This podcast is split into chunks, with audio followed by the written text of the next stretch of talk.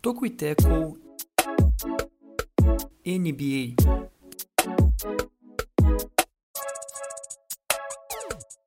Olá, olá, você que nos ouve, está começando o Toco e Teco, o seu podcast semanal sobre NBA e NFL. Seja muito bem-vindo ao nosso 53º episódio. Sou Jonas Faria, estudante de jornalismo, e junto comigo está ele, Jonathan Mumba. E aí, Jonathan, mano, tudo bem? Tudo bem, Jonas? Espero que o Juan também esteja bem, assim como a nossa audiência, em mais uma semana de podcast, falando sobre os playoffs da NBA. E a gente comentava antes já nesse maravilhoso mês de setembro. Que coisa mais maravilhosa esse mês recheado de, de esporte para alegrar a nossa vida em meio a esse ano turbulento. É, como o Jonathan sempre gosta de dizer, né? Setembro sempre chega, quase que uma máxima dele, chegou, que satisfação, enfim, é, é, muita alegria. Que espero que você, cara ouvinte, escute, que transpareça, que transborde a partir do nosso podcast de hoje, né? Uma coisa maravilhosa. E junto conosco também ele, Juan Grings. Tudo bem, Juan? Bom dia, boa tarde, boa noite. Bom dia, boa tarde, boa noite. É, perdão aí pela minha voz. Eu vou bem, né? Apesar da voz um pouco rouca. Não sei de onde isso. É, não gritei hoje, pelo menos não lembro de ter gritado. É, mas gritei um pouco ontem, confesso, com a vitória do, do Boston contra o Toronto. Mas isso é assunto para mais tarde. É, a gente vai falar sobre isso hoje. Também teve Zika. Não Zika, mas teve uma zebrinha é, do hit sobre o Bucks, uma zebra consolidada. E a gente vai falar de tudo isso e mais um pouco nesse podcast que tem como, como ideia, né, a ideia do Tech então é trazer os principais destaques do basquete e do futebol americano da terra dele, né, do cachorro mais charmoso, mais querido da TV mundial, o Scooby-Doo. Cara, é maravilhoso, né? Eu acho muito massa como a gente tenta fazer uma história para encaixar, né, depois a ideia do Toquiteco. É, é, é maravilhoso, cara, é maravilhoso. É, bom, então é isso aí, da terra do Scooby-Doo, por que não? Eu sugeri, porque eu assisti esse final de semana, né, o, o filme do Scooby-Doo. Aliás, um baita filme, tá? Aquele desenho, é recente, não sei de que ano que é, acho que até 2020. Muito legal, cheio de, de outros desenhos é, no meio do Scooby-Doo. É, é show, assistam. E dando continuidade aqui, a gente faz o convite para vocês, caros ouvintes, acessarem o nosso site, né? Lá no Medium, o medium.com barra bem completinho, tá? Falta mais um texto só de preview da, da NFL, que começa na quinta-feira, né? Nesta quinta-feira. É, tá, enfim, com os outros vários textos, você pode encontrar lá muita coisa, muito conteúdo bacana. E também seguir a gente no Twitter e no Instagram, arroba Tocoiteco, em ambos e assinar a nossa newsletter semanal. Isso mesmo, tocoiteco.substack.com. Lembrando que a, essa assinatura tá, é gratuita, você só coloca ali teu e-mail, não precisa pagar nada e recebe informação de qualidade toda semana para você. E você também pode ouvir esse podcast no Spotify, no Apple Podcasts, no Stitcher, no Google Podcasts, aonde você quiser. E para finalizar, o nosso formulário que ainda está rolando, tá? Porque a gente ainda não se formou, então enquanto a gente ainda não se forma e não entrega o nosso TCC, o formulário tá rolando lá para já já deu spoiler, né? Para nos ajudar a estruturar o nosso trabalho de conclusão de curso. Aonde você encontra esse formulário? Na, na, nossa bio no Instagram e também lá no Twitter. É rapidinho de responder. Se você puder, vai nos ajudar bastante. Bom, acho que eram estes aí os recados iniciais. Jonathan Mumba, quais são os destaques do programa de hoje?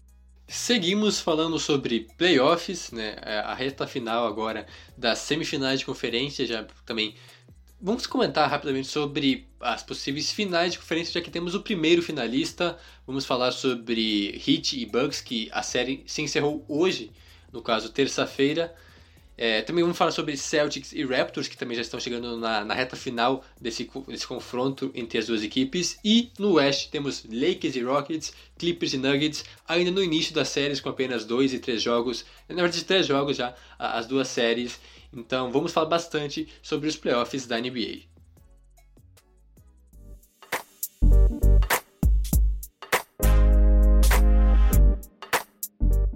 Muito bem, para dar início aqui, vamos começar com o quente, né? Com a notícia do momento, com o acontecimento do momento, que foi quase a varrida do Heat sobre o Bucks. Olha lá, quem imaginava é, noite de terça-feira, então, o Miami Heat consolidou por 4 a 1 né, na série a vitória em 103 a 94 sobre a equipe do Milwaukee Bucks, que era uma das favoritas, né, com certeza, se não a favorita a, a chegar na final de conferência por 4 a 1 e olha que coisa maravilhosa, depois de 6 anos a equipe do Miami Heat chega então a este momento é, na temporada. Se não me engano, o último time há seis anos ele tinha LeBron James, né? A última vez que Miami Heat chegou.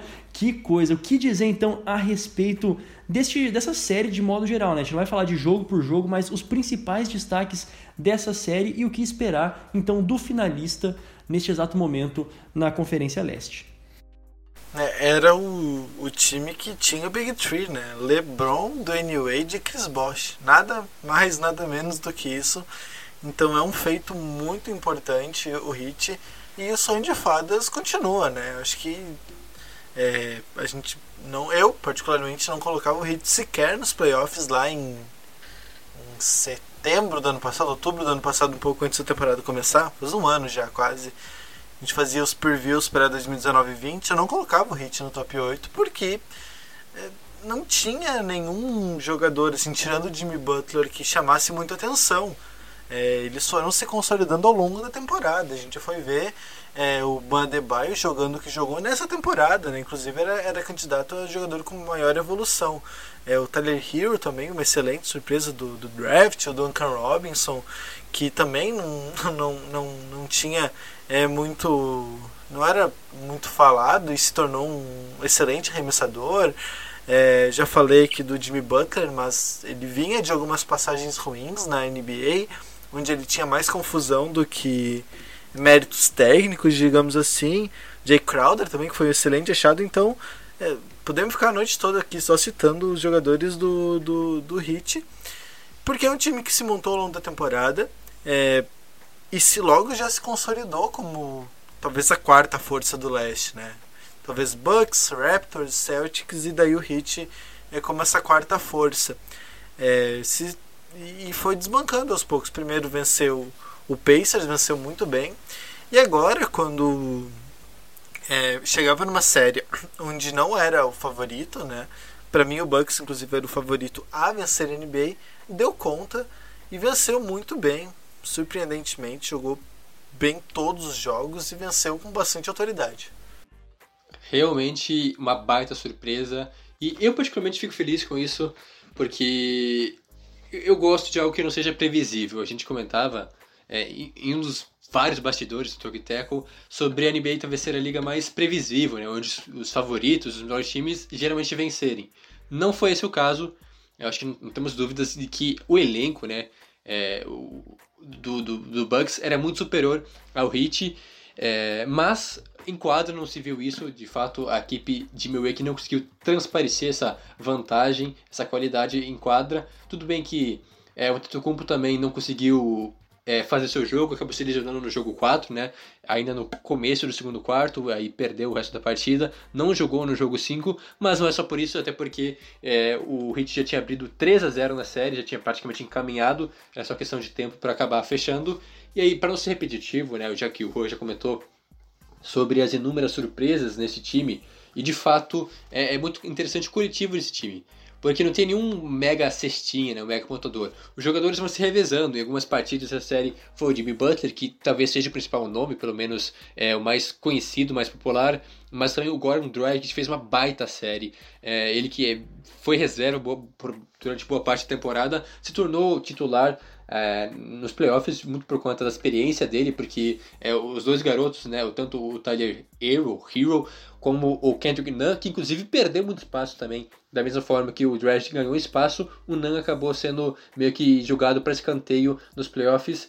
Mas a experiência dele acabou contando bastante e foi muito benéfico para esse time do Heat, que tem bons jogadores, jogadores jovens, como o próprio Ban Adebayo, que assumiu a responsabilidade também, foi o cestinho no jogo 4, é, no, no, jogo 5 não foi nem tão bem assim, até porque a série já estava meio que encaminhada, então o Heat aproveitou para dar uma rodagem maior no banco, os jogadores sendo de banco, né, tendo 15, 20 minutos em quadra, um tempo maior até, mas de fato eu acho que venceu o coletivo, não que o Bucks não tenha um coletivo bom, mas o coletivo do Hit foi algo assim, fora de série, méritos também pro Eric Spolstra, baita técnico, tem gente que às vezes implica, mas eu até, inclusive se não me engano, eu votei nele para ser o técnico do ano, nas votações do Toki Tackle, foi o meu indicado, e fez um mais um excelente trabalho, então, levando esse time desacreditado no início da temporada, como a gente disse antes, até uma final de conferência no leste, que de fato um leste muito melhor que nos últimos anos, mais competitivo, com quatro bons times chegando nas semifinais, com chance de fazer a final de conferência,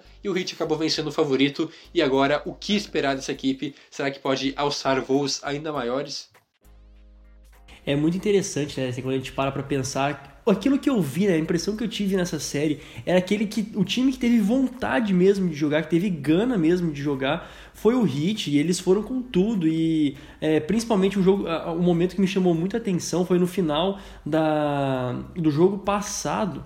Né, do jogo 4, quando o Bucks venceu, mas um momento também que parecia que o Bucks ia tomar, ainda não estava definido, né, que o Bucks ia tomar a liderança que o Tyler Hero ele pegou e meteu umas duas bolas de três com autoridade. O time do, do Heat ainda estava jogando com muita autoridade no final daquela partida, mesmo com o.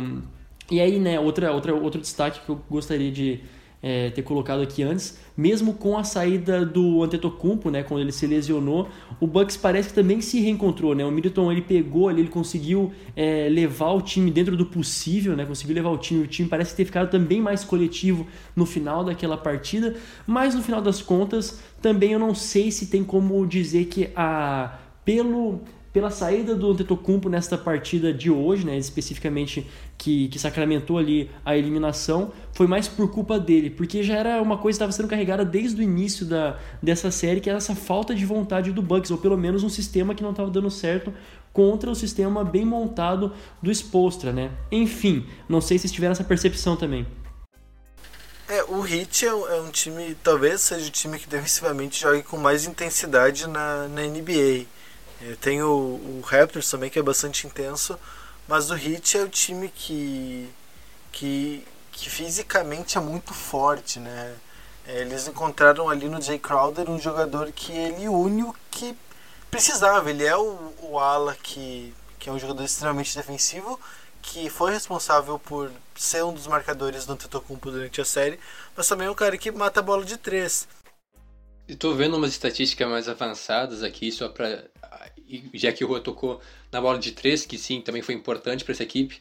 Uma, uma, um time com vários bons chutadores, inclusive impressionante. Estou vendo aqui o Jay Crowder, ele tem um aproveitamento de 3.3 bolas de três nos playoffs, ou seja, são pelo menos três todo jogo.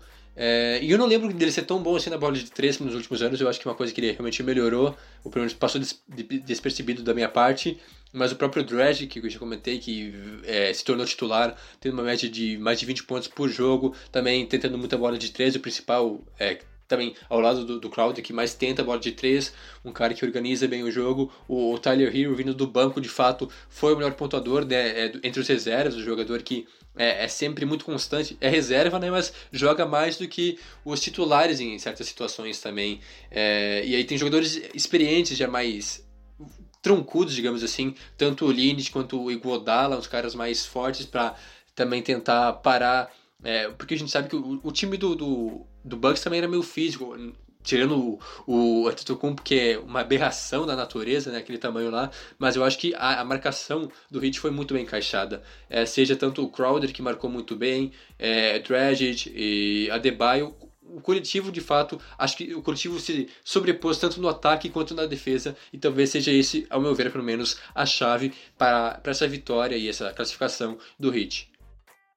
Bom, então dando continuidade, né? Antes a gente projetar aquilo que será a final em que o Heat vai estar, é bom falar de contra quem que ele pode jogar.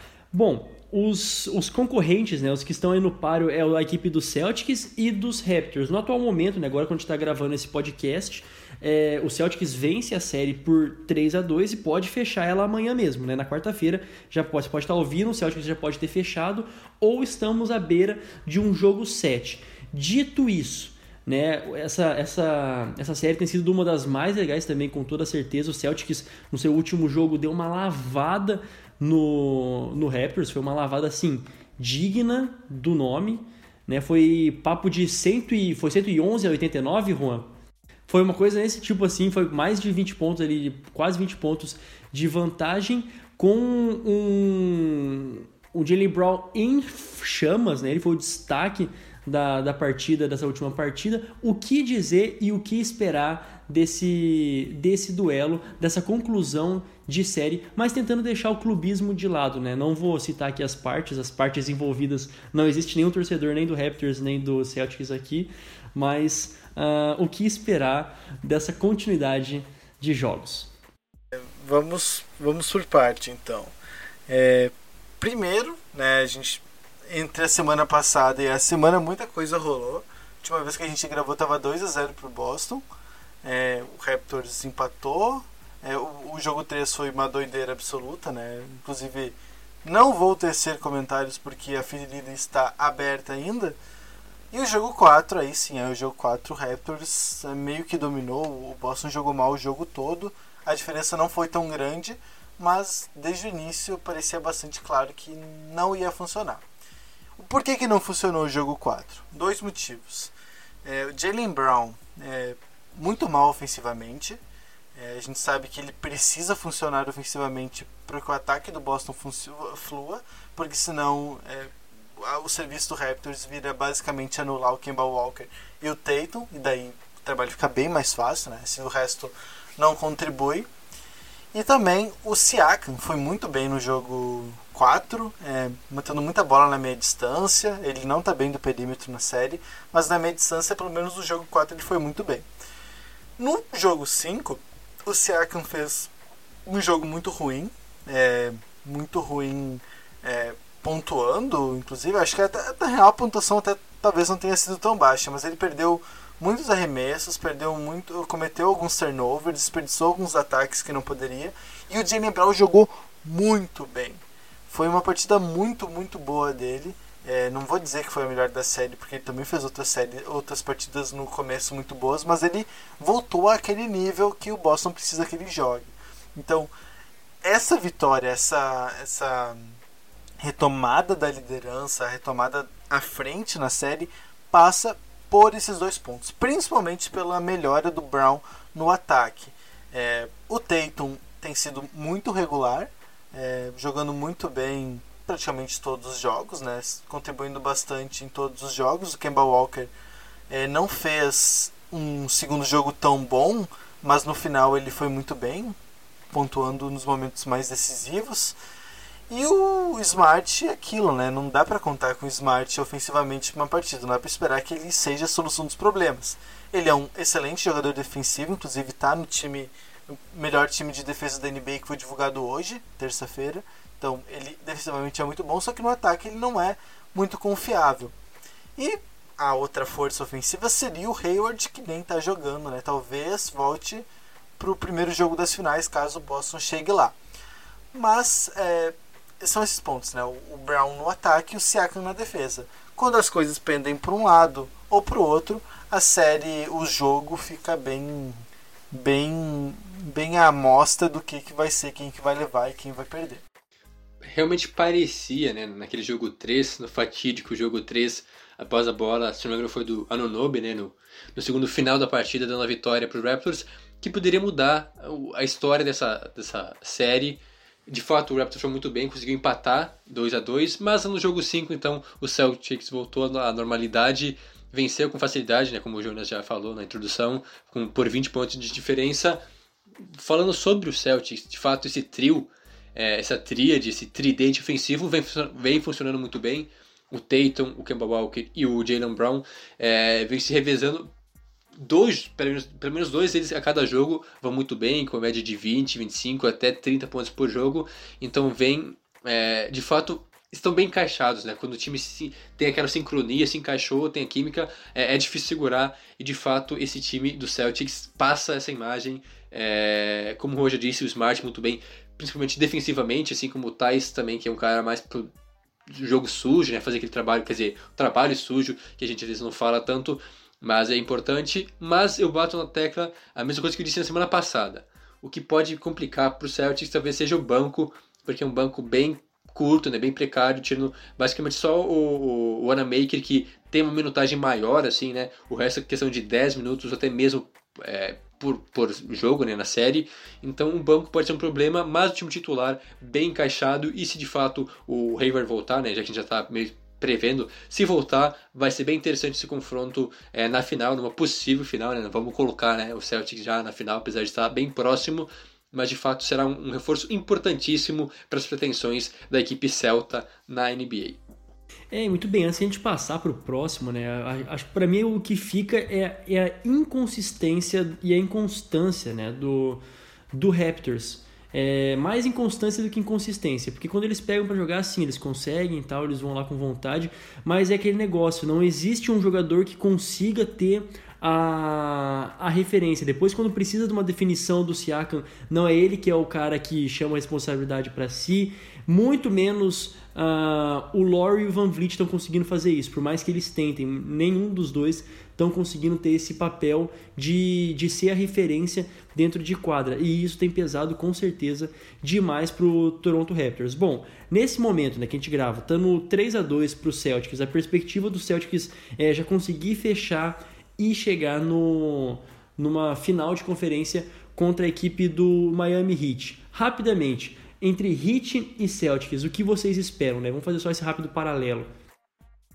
Eu espero uma série muito difícil. O Heat também foi uma das equipes que dificultou a vida do, do Celtics durante a temporada regular. Inclusive, o, uma das, das poucas derrotas do Boston na bolha foi pro Heat, a outra foi pro Bucks, se eu não estou enganado. Deve ter mais alguma perdida aí que eu não tô, não tô lembrando.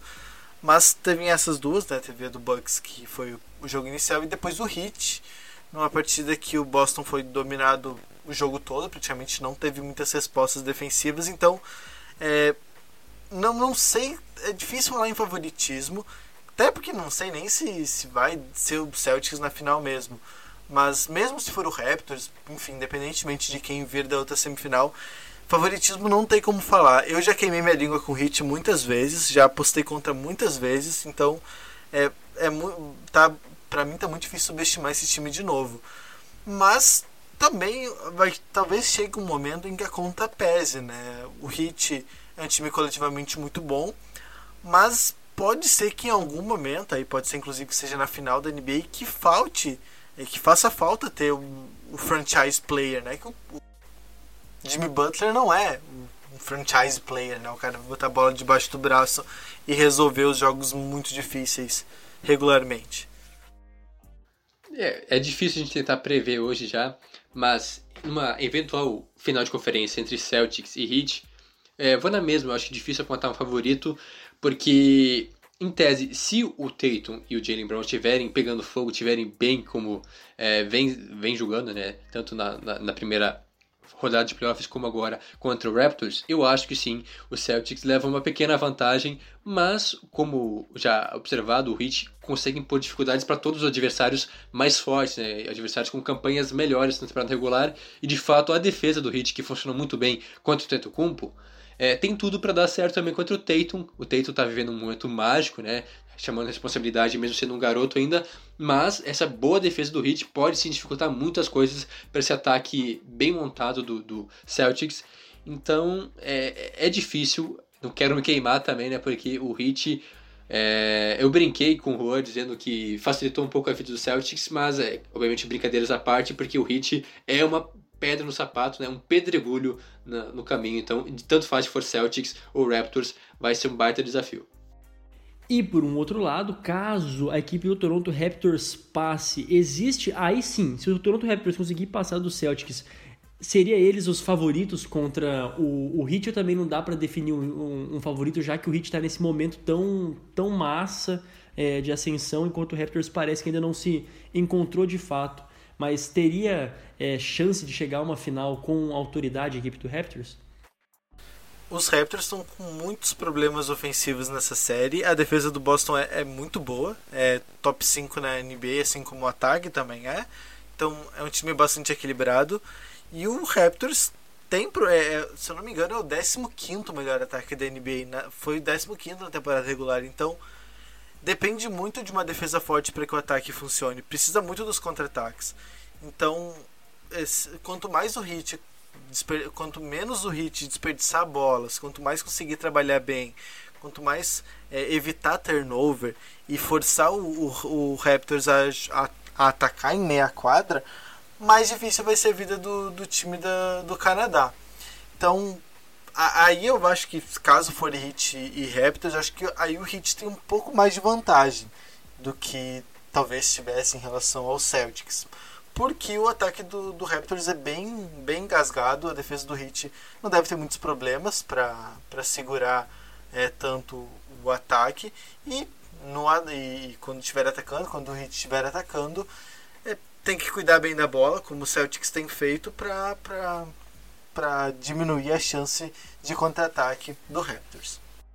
Acho que vai ser um duelo entre duas equipes bem parecidas, né? semelhantes tanto no quesito é, defensivamente muito bom, né, ambas as equipes, mas também por é, nenhuma delas contar né, com um grande astro, um franchise player. É, porque, sim, o, o, Raptors tem bons jogadores, tem Siaka, tem Lowry, mas nenhum deles é um cara que, como eu sempre digo, que vai meter 30 pontos por jogo, né? Todo jogo ele vai lá e vai decidir. Não tem isso, assim como o Heat também não tem, sabe?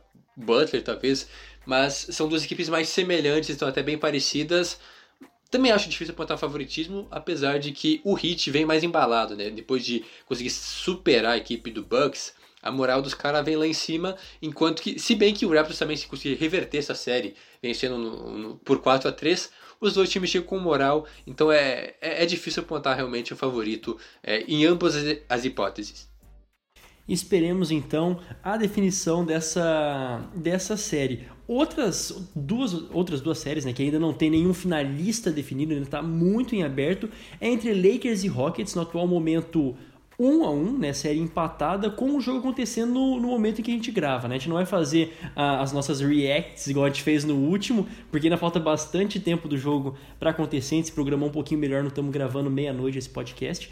Mas Lakers e, e Rockets tem se mostrado também uma, um duelo tudo para ser muito equilibrado, tem sido muito equilibrado, né? É, tanto o LeBron James e, de um lado como o Harden de outro, mas também outras peças importantes se apresentando ao longo dessa série. O que dizer? Tá cedo ainda para é, apontar um favorito ou já tem quem se pinta como favorito para a final de conferência? Eu, semana passada, não sei se eu cheguei a falar ou pensei em falar, mas eu até tinha um palpite ousado para essa série. Eu achava que o, que o Rockets tinha uma ligeira. Uma, acho que cheguei a falar, né? Tem uma, uma ligeira vantagem em relação ao Lakers, porque o Rockets me parece mais convicto ao que quer. Né? É um time que joga abaixo e ponto. É, a ver ainda se o Lakers ia ceder. Até agora, cedeu até de uma maneira. O Magui e o. E o Dwight Howard praticamente não entram em quadra. O Magui, se não me engano, até tá lesionado para esse jogo, né? Esse jogo está acontecendo agora. Mas a minutagem deles está tá bem reduzida a partir do jogo 2 ali, depois que eles perderam o primeiro jogo. Então o Lakers meio que cedeu um pouco, tá usando o Anthony Davis de pivô. E, é e, e aí que tá a diferença, né? Porque o Anthony Davis não é desses pivôs é, comuns a lá Steven Adams, né? um jogador que precisa jogar debaixo do garrafão o Anthony Davis perfeitamente pode ficar na meia distância e, e pontuar dali mesmo. Então é uma, uma dificuldade que o Lakers impõe ao Houston de maneira diferente, mas é, o Houston eu acho que, que tem um pouco mais de regularidade, né? Apesar de que às vezes vive e morre de bola de três, por exemplo no jogo 2 quando estava perdendo por muito 20 pontos, eu acho. Chegou a estar tá perdendo de 20 pontos. Empatou, virou, abriu vantagem e as bolas simplesmente pararam de cair.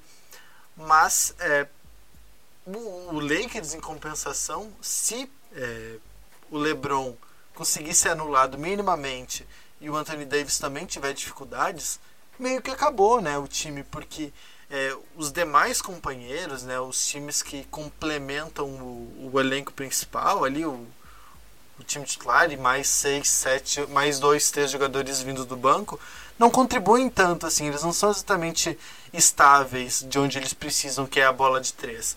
Então eu acredito mais na no estilo de jogo do Rockets, acredito que eles levam ainda um pouco de vantagem, então 1 um, eles estão vencendo o jogo 3 nesse momento, mas as bolas de três precisam cair. Se não cair, não tem o que fazer e o Lakers vai ganhar até com alguma vantagem.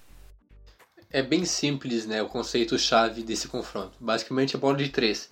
Se a bola de três do Rockets cair, aí sim é caminho é, aberto, mas claro que tem as suas dificuldades também, mas é a favorita nessa série. Agora, se não cair a bola de três, aí sim é, azeda a coisa para Houston e o, e o Lakers tem uma certa vantagem. Tanto que no, no jogo 2 é bem interessante analisar porque foi muito desnivelado. O Lakers começou super, é, super superior, não, né? Começou muito superior, aí depois teve um certo equilíbrio. No terceiro quarto, o Rockets começou a meter bola de três de tudo que é lado, seja o Gordon, o, o Harden, o Covington também. Baita a exibição dele, não só nessa série, mas em todos os playoffs com bola de três, é, sendo decisiva, né? Ele que tem jogado de falso pivô, inclusive fazendo um bom trabalho de pivô, conseguindo alguns rebotes e também ajudando defensivamente. Mas o que eu dizia sobre a bola de três, é, caiu muita bola de três no terceiro quarto e aí no último quarto, muito decisivo, a equipe conseguiu é, assumir a liderança do placar. Mas aí parecia que a bola de três não caía mais e aí sim complicou demais a vida do, do Lakers ou do, do Rockets. O Lakers fez o básico, roubava a bola no contra-ataque e metia bandeja. Com isso acabou vencendo o jogo 2 e igualando a série, mas o Rockets já deu é, amostragem de que pode sim dificultar a vida. Inclusive no jogo 2 foram 22 bolas de 3, se não me engano. É, não conseguiu bater o recorde ainda, que o recorde do Cavaliers de 25. Mas pode acontecer em algum momento né, nessa série, nesses playoffs, o Rockets pode bater esse recorde porque tentam muita bola de 3. É, mas sinto falta de algo a mais, talvez, porque até o próprio Westbrook, que a gente sempre comenta que seria o diferencial desse time, alguém para tentar infiltrar e, e, chegar mais perto da cesta, é, vem tentando muita bola de três, algo que me incomodou bastante porque não tem essa qualidade, né? Não é um atirador de três e vem tentando muita bola, então eu acho que falta um pouco algo diferente é, tirando o Westbrook, tirando o Harden, que é um ótimo driblador, cravando falta e tentando invadir a área de vez em quando, talvez pode pesar um pouco contra mas é, é difícil também cravar que o Rockets precisa mudar um pouco o estilo de jogo deles, porque a bola de 3 funciona muito bem no jogo 1 e no 2 também, em partes. É, né? Falando rapidinho dessa, dessa bola de 3, das bolas de 3, um, um dado interessante né, foi que no, no, no jogo 2, jogo passado, o Markif Morris ele acertou 4 bolas de 3 já no, no, no primeiro, no, primeiro quarto. Né? Ele começou é, regaçando e o dado é o seguinte: a marca foi maior nas últimas 20 pós-temporadas do Lakers, junto é, com o Kobe Bryant. Né? Então chega ali também uma marca, é uma, uma marca importantíssima até pro, pro Morris, 14 pontos no primeiro tempo, maior de sua carreira em tempos é, de playoffs, né? quando está jogando os playoffs. Bom, vocês querem acrescentar mais alguma coisa a respeito do, do, do Lakers e do Rockets? Mais alguma prediction? Ou já pode passar pro, pro outro? lado da chave. É, o PJ Tucker saiu, aparentemente lesionado agora. Vamos ver como é que vai ser. Mas se o PJ Tucker, se porventura se lesionar e ficar algum tempo fora, é uma baixa bem importante do Rockets. Ainda não dá, para comentar que a gente não tem informação mais correta, mas acho que dá valendo ficar de olho aí no que pode acontecer caso ele realmente tenha dificuldades nesse jogo e no restante da série de fato muda muita coisa porque o PJ Tucker talvez não pareça, mas é um dos nomes mais importantes desse time porque é, defensivamente ele é incansável, é um verdadeiro cão realmente atrás dos jogadores do Lakers, um cara que não tem bola é, já morta, né, decidida, porque ele vai atrás de todas e também na, no ataque, né, na bola de três aí da zona morta é, é engraçado porque tu vê todo mundo é, se mexendo, se movimentando, e tu vai ver o PJ Tucker, ele sempre vai estar lá no cantinho, bem no canto da, da quadra, na zona morta, para receber a bola e tentar matar, ou então correndo atrás do jogador do Lakers que tem a bola. É só isso que ele faz, mas de fato é um cara é, extremamente importante pro Rockets, que no caso se ele se lesionar, vai fazer falta. É, né? Agora a gente tava falando de, de jogadores que fazem falta e outros que despontam, e quando a bola, quando a bola de três não não cai, quando começa a cair. Me lembrou muito do outro jogo que está acontecendo, né? Da última série que a gente é, botou no script para comentar, que é justamente sobre Clippers e Nuggets. Né? O Nuggets fez uma, uma vitória até então que a gente não esperava que fosse acontecer sobre a equipe do Clippers e, e até o jogo inteiro, o último jogo, né, o jogo 3 inteiro, a equipe do Nuggets ficou na frente do Clippers, né? Só na finaleira que o Clippers conseguiu passar e, e, e consolidar a, a, vitória de fato com a atuação óbvia, né, do, do Kawhi Leonard sendo exemplar, junto com a, do Paul George bem na finaleira para decidir mesmo. Mas o meu destaque vai pro Jokic que tá jogando muito, né? Tá jogando fino. O cara tá justamente tirando leite de pedra, passando bola de tudo quanto é jeito, é, pontuando, sendo a, a referência é, para a equipe do Nuggets e mesmo assim, né? E mesmo assim não foi suficiente. O Nuggets entregou ali a, aquela que poderia ser a, o desempate né, nessa série, mas ainda não digo como perdido. Para você, Juan, você que algumas vezes diz que o, que o Clippers parece não estar tá querendo jogar sério, que é o que tem o melhor elenco e tal, você acha que eles estão jogando sério ou estão fazendo corpo mole nesse início de, de série? Tá tudo certo sob controle para a equipe de Los Angeles? É, não deveria, né? É que, é, é assim, eu fico até um pouco estressado falando sobre o Clippers, porque na temporada regular foi toda aquela picuinha de não, eles estão tão jogando se poupando, o Kawhi não tá dando 100%, o George tá, não tá jogando com toda a intensidade. Eu realmente acredito, porque temporada regular para um time do Clippers, né, o time da qualidade do Clippers, do, da profundidade do elenco do Clippers, que talvez seja o melhor, tenha o melhor banco da, da NBA, é, Faz sentido, faz sentido. Só que agora nos playoffs eles fizeram alguns jogos assim muito fracos. O, não vou lembrar exatamente qual contra o Mavericks, mas que tinha um, um ataque muito preguiçoso. O, o, o, Mavericks tem uma das defesas mais fracas dos playoffs, né? Estatisticamente falando, talvez seja das equipes que tenha chegado na segunda fase ela e o Blazers, né, o Mavericks e o Blazers as tivessem as piores defesas. Então, esperava muito mais que o Clippers explorasse e conseguisse vender, vencer com mais qualidade. Claro, tem o Don't, tem tudo isso, mas precisava vencer com mais tranquilidade. E agora contra o Nuggets também. O Nuggets tem uma defesa melhor. Tem o Gary Harris, que é um valor defensivo muito bom. O Jeremy Grant também, que está sendo o cara que está marcando o Kawhi, na maioria das vezes. Então, defensivamente é um time melhor. Só que no ataque tem tido dificuldades. E daí que entra a importância do Jokic, né? O Jokic é o cara responsável por transformar o ataque do Nuggets. Ele que é o diferente. O Jamal Murray é muito bom? É muito bom. Mas ele não é o cara diferente. É, armador, pontuador, tem muito na liga. Muitos armadores são pontuadores é, na intensidade, né, na quantidade que o Murray tem. Mas um pivô capaz de receber no bico do garrafão e distribuir passes da maneira com que o Jokic faz, só o Nuggets tem. Só o Nuggets tem esse, esse, esse jogador, o melhor jogador nesse quesito. Só o Nuggets tem. Então o, o Jokic precisa estar tá jogando o fino da bola pro, pro, pro Nuggets ter alguma chance. E foi assim no jogo 2. Né? O, o Jokic jogou muito bem e o, e o Nuggets conseguiu empatar a série. No jogo 3 o Jokic jogou muito bem também. Só que aí entra a qualidade do Clippers. Né? O Clippers é um time muito bom é, eu insisto em dizer que é o melhor time da NBA, pelo menos no papel é o melhor time da NBA, e que pode vencer jogos na medida que quer, porque tem pontuadores, tem defensores e tem jogadores experientes e profundidade no elenco. Então tem tudo para vencer. E poderia, é, poderia inclusive ter varrido o Nuggets, poderia fazer um 4 a 0 porque basta querer, só que às vezes parece que dorme nos jogos, parece que às vezes, às vezes não está tão interessado. E quando vê, meu amigo, aí já tá 2 a 2 aí é melhor de 13 uma outra bobeada e pode complicar a vida numa série que deveria ser mais tranquila contra o Nuggets. Só para relembrar, o Nuggets é, liderou todo o jogo, né, no jogo 2, que acabou vencendo, empatando a série, de cabo a rabo, do primeiro minuto até o último, liderando no placar. No jogo 3 também teve boa parte do jogo liderança, mas acabou entregando a paçoca, como o Jonas gosta de dizer, na reta final da partida.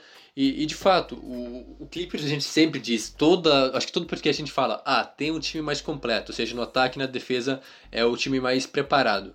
Mas o Nuggets pode sim dificultar as coisas, como já bem dito pelo Juan, se alguns jogadores fizerem seu papel, se as coisas encaixarem. O Jokic, de fato, é um cara diferenciado. É, adoro ver ele jogar, assim, eu acho que não, tô longe de ser o único a gostar de, do estilo de jogo do Jokic.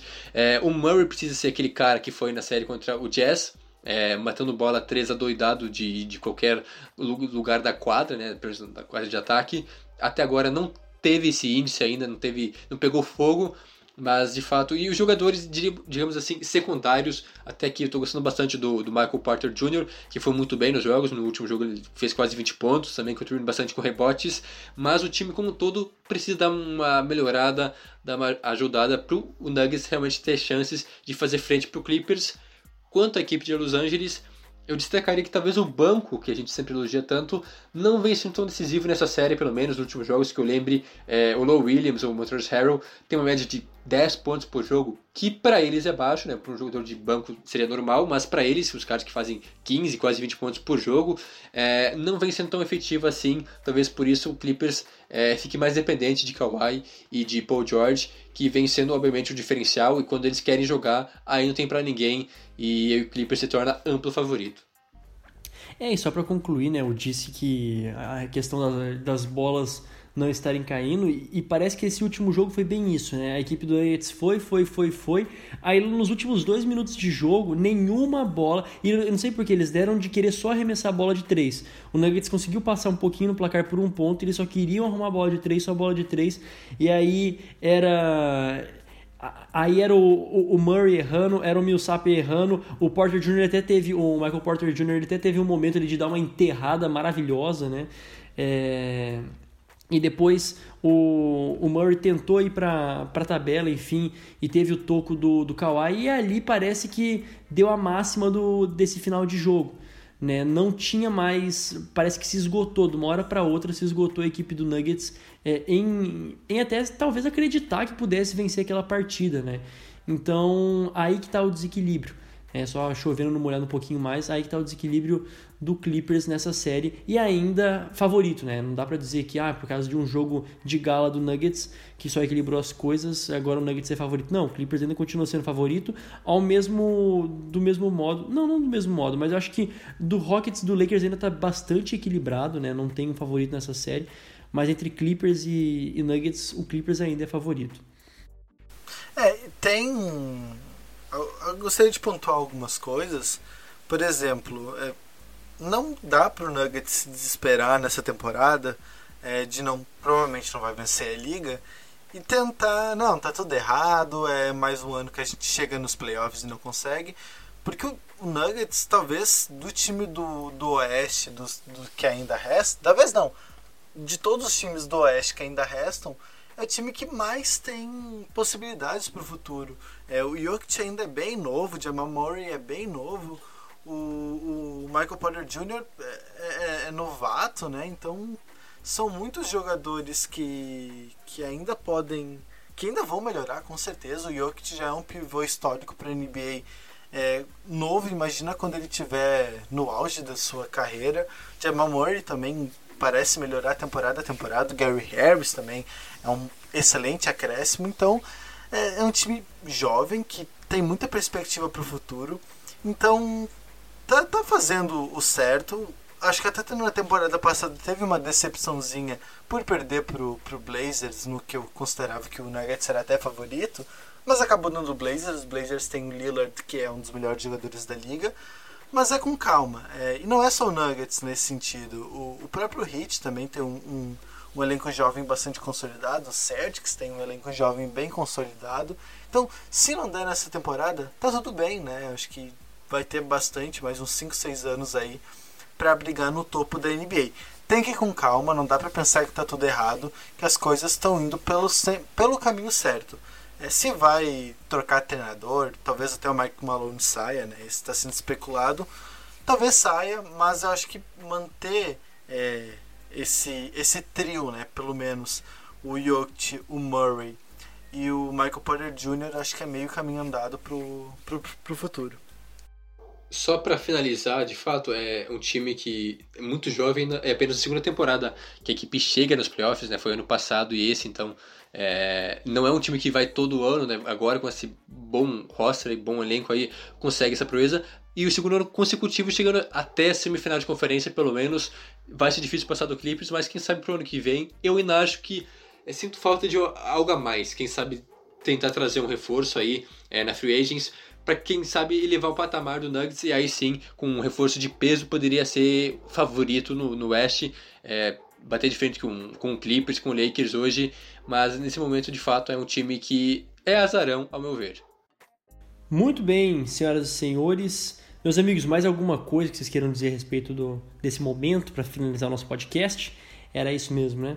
Demos conta de tudo, vou então demos conta de tudo, né? Espera, esperamos voltar na semana que vem com mais definições e com mais previsões, por que não, daquilo que será o, um final da, da NBA que ainda pode ter muita história nova a ser contada, né? Muita coisa ainda pode, pode ser zebra ou não, né?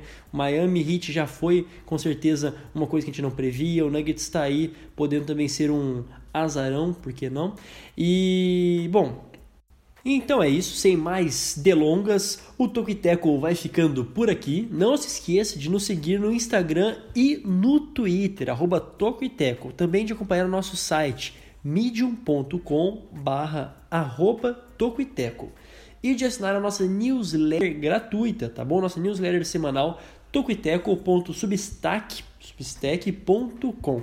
Você também pode ouvir o nosso podcast semanal sobre NFL, que também a gente tá aí trazendo o, um giro de notícias nessa semana e também algumas previsões para o jogo do Kansas City Chiefs e do Houston Texans, né, o kickoff da temporada 2020.